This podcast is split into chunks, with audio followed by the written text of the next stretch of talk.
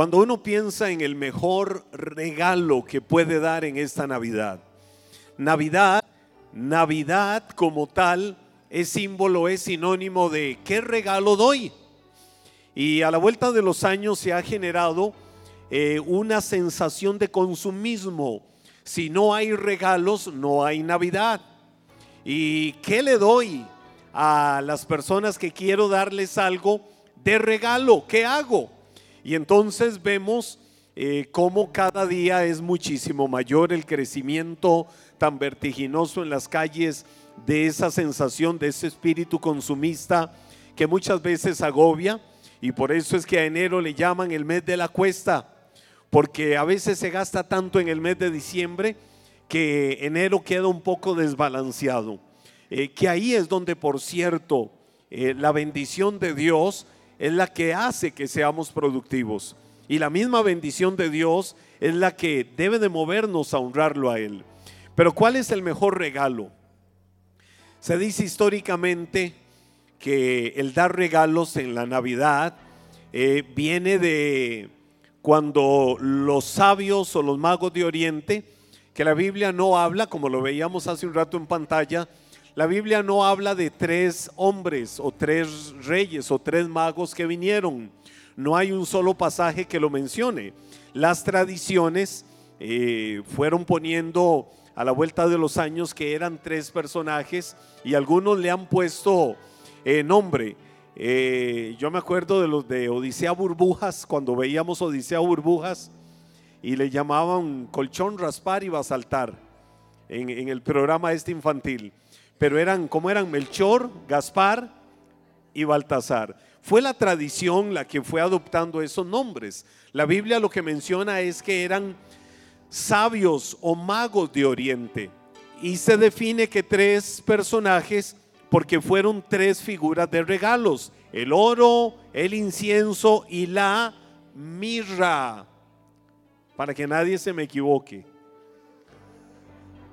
El oro, el incienso y la el oro, el incienso y la mirra. Es para ver si alguien por ahí eh, tiene un circuito. Esos fueron los tres regalos, los tres tenían una gran significación. Ahora, no eran regalos pequeños, eran regalos grandes. No eran solo tres personas que venían de más de 500 kilómetros al norte de la región de Mesopotamia, guiados por la estrella de David para llegar a Belén de Judea y darle a Jesús esto. No, tenía que haber sido toda una caravana de personajes muy notorios, de mucha gente que llegó hasta Belén de Judea, donde aquel pesebre había nacido Jesús. Y ahí se estaba dando el cumplimiento de la profecía. Y con estos dos pasajes quiero dejar este fundamento en esta noche en el corazón de ustedes. El libro de Isaías, capítulo 7, verso 14, la Biblia dice, muy bien el Señor mismo les dará señal. Miren, la Virgen concebirá un niño, dará a luz un hijo y lo llamarán Emanuel, que significa Dios está con nosotros. El profeta Isaías, 700 años casi antes de que Cristo naciera, había dado esta profecía de que en algún momento de la historia una doncella, es decir, una mujer virgen, daría a luz un niño que sería llamado Emanuel, o sea, Dios está con nosotros. Y luego en el Evangelio de Mateo, capítulo 1, verso 18, la Biblia dice, este es el relato de cómo nació Jesús, el Mesías. Su madre, María, estaba comprometida para casarse con José pero antes de que la boda se realizara, mientras todavía era virgen, quedó embarazada mediante el poder del Espíritu Santo. Es decir, ahí se estaba cumpliendo lo que cientos de años antes el, profeta, el profeta Isaías había dicho. Ahora, ¿por qué la profecía y por qué el cumplimiento en ese tiempo? Porque era el tiempo perfecto de Dios para traer la reconciliación con el mundo. La única manera de que el mundo se volviera a Dios, de que el hombre entendiera la necesidad de Dios para su eternidad, era que Dios se hiciera hombre y en la condición de hombre naciera como cualquiera de nosotros. Solo que Él no iba a tener la transferencia del ADN que todos tenemos. Desde nuestros primeros padres, Adán y Eva, la transferencia del, ADN, de la transferencia adánica pecaminosa, está sobre todos nosotros. Por eso al estar sobre todos nosotros, desde que nacemos, nacemos en pecado. No que practica el pecado un bebé, porque un bebé no practica el pecado, pero es concebido conforme a la naturaleza del pecado. Por eso decía el mismo rey David, en pecado me concibió mi madre, relatando o explicando de que todos los seres humanos nacemos en esa condición y que necesitamos en algún momento, en alguna etapa de nuestra vida, reconciliarnos con Dios. ¿Cuándo sucede eso? Cuando tenemos conciencia, cuando tenemos discernimiento de lo bueno y lo malo. Por eso el libro de Romanos también dice, todos hemos pecado y todos estamos destituidos de la gloria de Dios siendo justificados gratuitamente mediante la redención que es en Cristo Jesús. Por eso, el ser humano necesita reconciliarse con Dios. Dios se hace hombre, viene a este mundo a través de Cristo, concebido por el Espíritu Santo en el vientre de la bendita Virgen María, para que nacido en la condición de hombre, creciese como cualquiera de nosotros, hasta llegar a la muerte de cruz, dando su vida en sacrificio para que nosotros pudiéramos tener la vida eterna. ¿Qué hay que pagar para la vida eterna? Absolutamente nada. Nada tenemos que pagar para la vida eterna. La obra ya Cristo la hizo. La sangre Cristo la derramó. No hay dinero, no hay fortuna, no hay bien material, no hay absolutamente nada. No hay obra alguna que yo pueda hacer en este mundo para tener la vida eterna. Únicamente rendirme para reconocer el sacrificio de Cristo en la cruz del Calvario. Es lo único que lo puede hacer. Por eso Cristo es el mejor regalo de Navidad. Cristo es el otorgamiento de Dios. Ahora, te juzga, te condena, te señala, te marca, te estigmatiza. No, no lo hace. ¿Por qué no lo hace?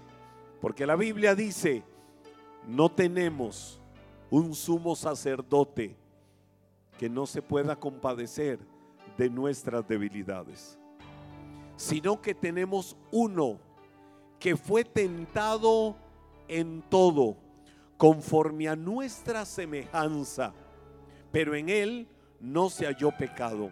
Es decir, Cristo vino conforme a nuestra semejanza Dios se hizo hombre para que Él entendiera nuestra naturaleza, para que Él nos comprendiera en nuestra naturaleza. ¿Y qué hace eso? ¿Qué provoca eso? Que podemos acercarnos confiadamente al trono de la gracia de Dios para alcanzar misericordia y hallar su gracia que nos da socorro. No le mandes recados a Dios con nadie. No le digas a otros, usted que es tan santo, usted que es tan santa, pídale a Dios por mí. Por supuesto que otros pueden interceder por nosotros, otros pueden orar por nosotros, pero todos sin excepción podemos acercarnos al trono de la gracia de Dios para alcanzar misericordia y hallar el oportuno socorro en nuestra necesidad y en el vacío de nuestro corazón. El mejor regalo de la Navidad que podamos tener es Cristo Jesús. Atesóralo. Cada día dale gracias a Dios de saber que Cristo es el otorgamiento divino para darnos a nosotros la vida eterna, el favor y la misericordia de Dios. Dios te ama y en estos días, en esta época, en este tiempo, en esta Navidad, creo que es la oportunidad para que si Él es un Dios de amor, Él que es un Dios de amor, un Dios de misericordia, un Dios perdonador, un Dios restaurador, un Dios bondadoso, un Dios de amor, nosotros podamos ejercitar y podamos practicar los principios que marcaron el ministerio de Jesús acá en la tierra. Amor, favor, misericordia. No venganza, no odio, no amargura, no ira. No todo lo repulsivo que muchas veces la naturaleza humana pueda sentir contra otra persona por lo que consideramos es todo el daño que me ha hecho en la vida. Esta temporada en la que recordamos históricamente que Jesús nació, es la temporada para que yo también pueda buscar y reconciliar mi corazón, primero con Dios y luego con todos los demás, y que mi corazón pueda tener la paz de Dios que sobrepasa todo entendimiento. Él es el más hermoso regalo. Quiero que todos se pongan de pie. Y démosle gracias a Dios de que Jesús es el más bello regalo de Navidad para cada uno de nosotros, porque Él es la Navidad. Hay personajes que ya, ya yo no siento tanto rechazo. Hay personajes como San Nicolás o Santa Claus que se derivan de aquel niño turco de los primeros siglos que siendo niño mueren sus padres, él queda huérfano, pero queda con una fortuna, queda con mucha riqueza, queda con mucho dinero. Cuando él crece, se convierte en un obispo y él se dedica caritativamente a, a regalarle mucha de su fortuna que habían dejado sus padres en vida a tantas personas necesitadas. Eso fue gestando y fue desarrollando a la vuelta del tiempo al personaje que luego históricamente le llamaron San Nicolás o Santa Claus. Luego lo fusionaron con Papá Noel, otro personaje.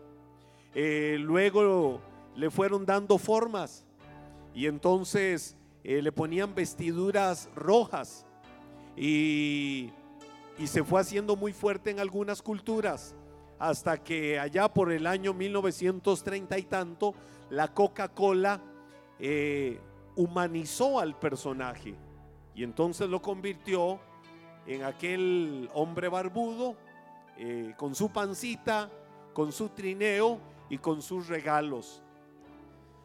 ¿Eso es malo? No, no es malo. No es malo.